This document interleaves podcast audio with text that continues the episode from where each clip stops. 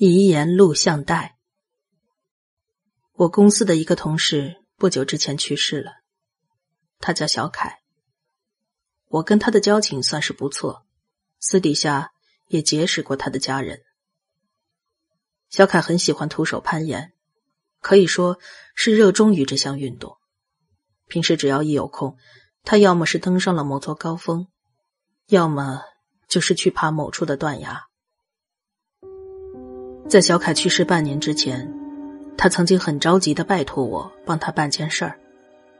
嗯，那个，你可以帮我拍个视频吗？万一哪天我出了什么意外……虽然登山攀岩只是他的业余爱好，但是谁都不知道会不会有那么个万一，所以他希望我事先帮他拍个视频。要是真的哪天发生了不幸，也算是对家人有个交代。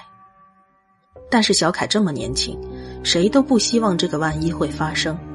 我只好语重心长的跟他说：“既然这么危险，要不你还是别再冒险了吧，想想你的老婆孩子。”但是小凯不带一丝犹豫：“我是绝对不会放弃攀岩的。”老实说，这就是我认识的小凯，所以。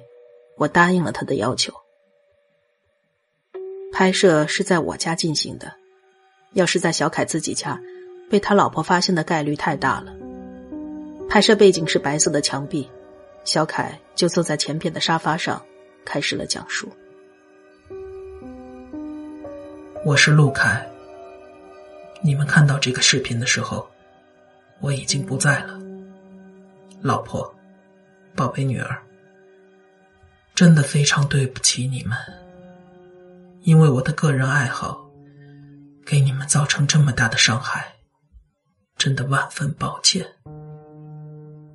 爸妈，感激你们的养育之恩，儿子今生无以报答了。还有我的朋友们，请不要难过，我在天上会过得很开心的。虽然不能再跟大家相见，但是我在天上会一直守护你们。莹莹，宝贝儿，爸爸会一直在天上看着你，陪着你的。别哭了，微笑着送爸爸离开吧。再见了。没想到，视频拍完半年之后。小凯真的死了。攀岩途中，他意外滑落，掉下了山谷。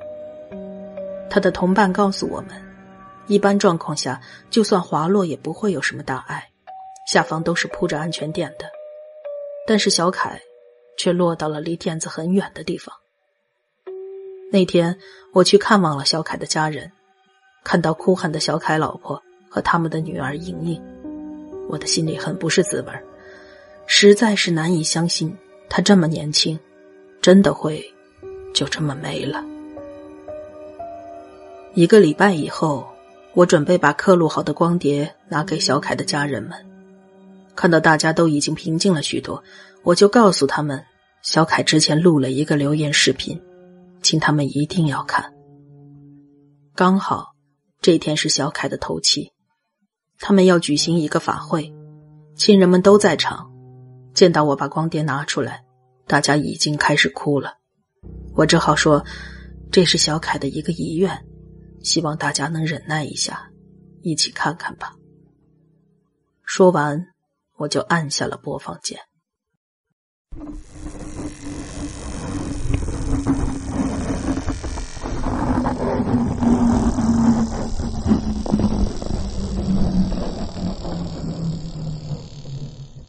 只能听到一阵哧哧啦啦的杂音，画面差不多有十秒钟都是黑屏。难道是我没拍好吗？还是刻录的时候出现了什么问题？我正在纳闷儿，小凯的身影却突然从黑漆漆的画面中浮现了出来，开始说话了。奇怪了，这不是在我房间里拍的吗？怎么会这么暗呢？你们看到这个视频的时候，我已经不在了。老婆，宝贝，真的非常对不起。吃吃啦啦的杂音跟小凯说话的声音混在一起。而且那杂音的音量越来越大，很难听到他说话的声音。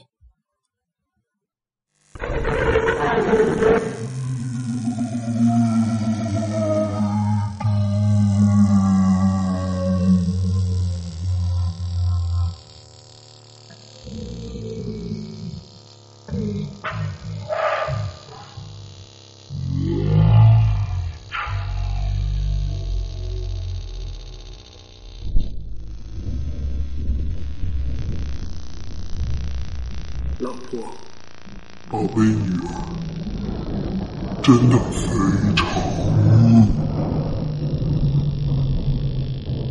真的非常。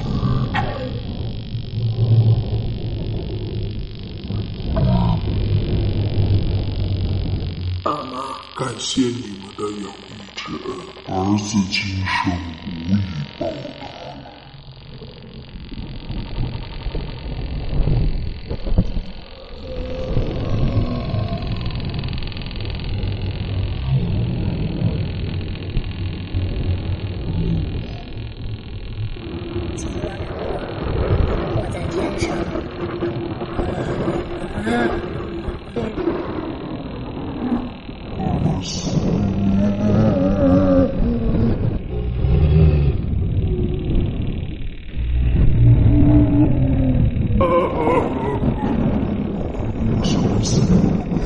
我想死。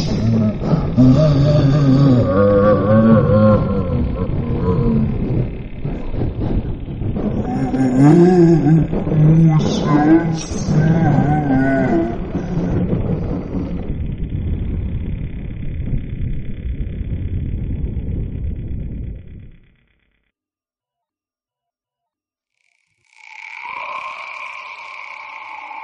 我的后背已经汗透了。小凯最后说的话，因为杂音太大，听不清楚了。但是很明显，跟拍摄时说的完全不一样，而且语气也变得非常狰狞，宛如死之前的怒吼一样。在小凯说完的时候，仿佛被什么东西拖走了，一下子就不见了。尽管只有一瞬间，但我还是看清楚了，他的手腕被黑暗中一脚伸出来的什么东西给抓住，强行拖走了。看完这个视频，小凯的家人们已经完全丧失了理智，哭叫声不绝于耳。他老婆哭喊着过来揪住我，小凯的爸爸也过来抓住我，开始打我。还好。小凯的小舅子过来拉开了他们。姐夫不是那种会恶作剧拍这种东西的人，快放开人家吧。终于，场面缓和了下来。我虽然也是一头雾水，但是毕竟视频是我拍摄拿过来给大家看的，只好先跟大家道歉，说自己会处理掉这个光盘的。第二天，我就把光盘带到了附近的庙里。见到住持，我还没有开口，他看了一眼我手里拿着的纸袋子，就跟我说：“哦，这个东西我们也没有办法处理。”但是他说了另外一个可以处理这东西的地方。